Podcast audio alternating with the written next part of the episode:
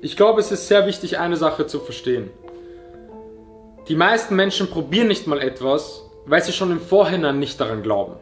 Sie reden viel, ja, viele reden, viele spucken größere Töne, aber im Endeffekt gibt es keine Taten, sie machen nichts.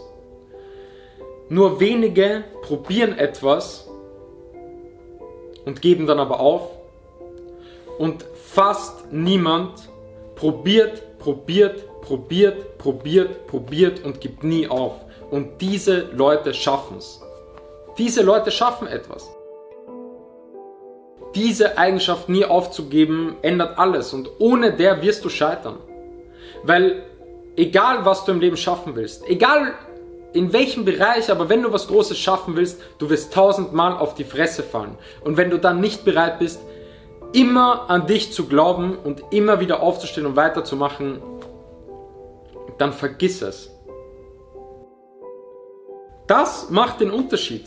Generell, dein Mindset macht den Unterschied. Deswegen musst du es auch aus dem Herzen machen, wie ich immer sage, weil wenn du das nicht liebst, wirst du aufgeben.